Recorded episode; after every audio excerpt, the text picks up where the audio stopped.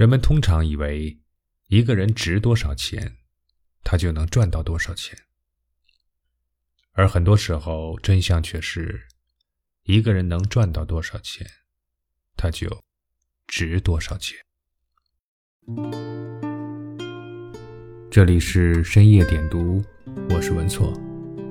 喜欢我的节目，欢迎点赞、留言，或者是分享给你的朋友。每天夜里说声晚安。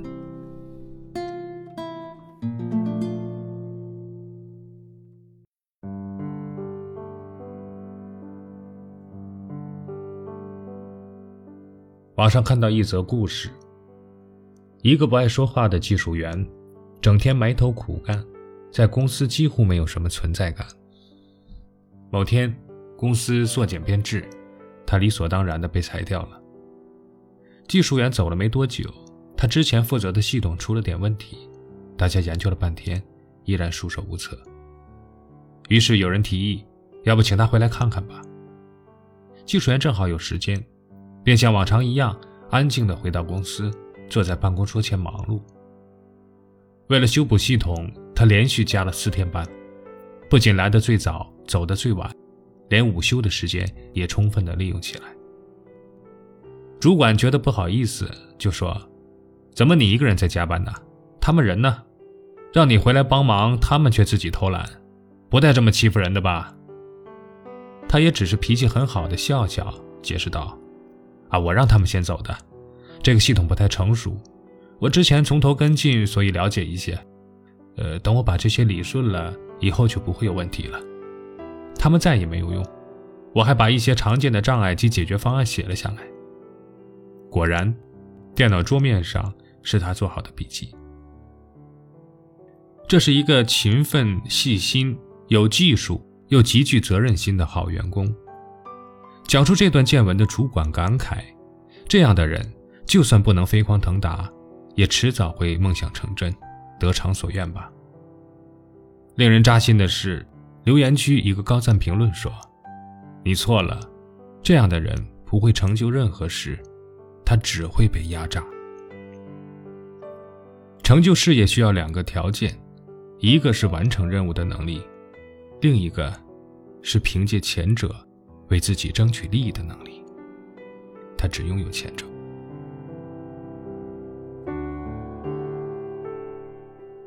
我们小时候通常受到一种教育，叫做“天道酬勤”，意思是说，你只要本本分分、勤奋踏实，做好自己分内的事情，老天就一定会狠狠的犒赏你。不是的，不是这样的。我的一个同学。大学毕业多年，频频跳槽。大家都知道，偶尔跳槽是好事，但工作六年跳槽八次，对个人发展肯定有影响。所以我很好奇，问他干嘛老换工作。没想到他跟我一通抱怨，说自己命不好，遇见的几个老板通通不像话。原来他很相信一句鸡汤：不要因为拿着三千块的工资就只干三千块的活儿，那样。你永远只值三千块，所以入职的时候，无论老板给开多少工资，他都不好意思议价，反而安慰自己，只要勤奋努力做出成果，老板就会看到我的价值，主动升职加薪。可是他忘记了，既然给你三千块的工资，你就可以完成五千块的工作，我为什么要给你更多呢？结局毫无例外。老板们几乎没有一个主动给他涨工资，有的也只是象征性的涨那么一点点。他觉得委屈，只好编造各种理由辞职。这时候，那些老板才终于提出要把他的工资提高到几个档次。他们说：“要是你愿意留下来，我再给你涨两千块。”他总算看到自己的价值，却碍于颜面，非走不可。这就是导致他不停的换工作。却不能在任何一份工作上长远发展的原因。听了同学的经历，我想起一个段子：我们刚刚学英语的时候，每天练习各种对话。老师为了提醒我们不要过于死板，就讲到：从前有个学英语的人，只会背对话，背得滚瓜烂熟。后来他终于出国，有一天不幸遭遇车祸，被压在车底下，鲜血直流，奄奄一息。救援人员关切地大声询问：“How are you？” 而他条件反射似的回答：“Fine, thank you. And you？” 可想而知，老师讲完这个段子，我们集体哈哈大笑。最初，我从这个段子里只看到了一个学习英语却不懂得变通的傻瓜。后来我才知道，这个世界上有很多人，跟那个被压在车底下的人一样，即使血流成河、奄奄一息，也不懂得喊疼。我们习惯了做正确的事。就像习惯了说出符合标准答案的句子，Fine, thank you, and you。他们懂事、乖巧、积极向上、顾全大局，偏偏不知道怎样表达不满，只能默默忍耐，直到忍无可忍才突然爆发，让局面难以挽回，最后没有赢家。一个人命里的钱，其实是有定数的。我经常看到很多人比一般人聪明，比一般人勤快，却没有比一般人更有钱。因为金钱这回事儿，不仅取决于你能赚多少，更取决于你想赚多少。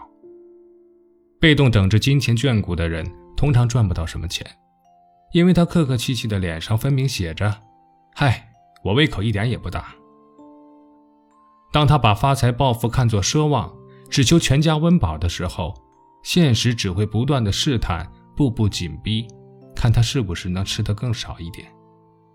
他可能沦落到最后，连温饱都成了奢望。而那些野心勃勃、不知满足的人呢？他们很少觉得羞愧，总想把更多钱装进自己的口袋，否则就忍不住嚷嚷：“这不公平。”期间自然会遭受到不少的拒绝。嘲讽甚至谩骂，可通过一次次的博弈，他们最终会找到自己收入的最上限，而不是守着最下限，安贫乐道。渐渐的，他会通过金钱的积累，而获得更多的认同和话语权。他的每一份银行流水，都会像成绩单一样证明他的价值，让人们对他刮目相看。同一个起跑线上的贫富强弱，就是这样产生的。人们通常以为一个人值多少钱，他就能赚到多少钱，而很多时候，真相却是，一个人能赚到多少钱，他就值多少钱。借我一束光照亮暗淡，借我笑颜灿烂如春天，借我